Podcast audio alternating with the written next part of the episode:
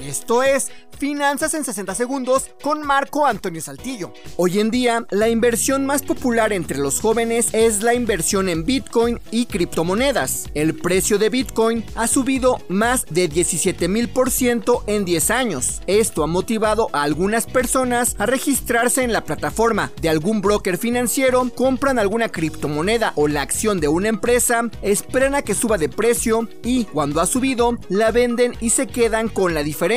A esta acción se le conoce como trading. Si por ejemplo yo compro una acción en un dólar y el precio sube a por decir un dólar con 30 centavos, la vendo y esos 30 centavos serán míos. Suena fácil, pero debes saber que esta es la modalidad de la inversión más complicada que existe, ya que no todas las cripto ni acciones suben siempre de precio. Si pretendes convertirte en trader, recuerda que debes investigar, prepararte y nunca invertir dinero que de verdad necesites.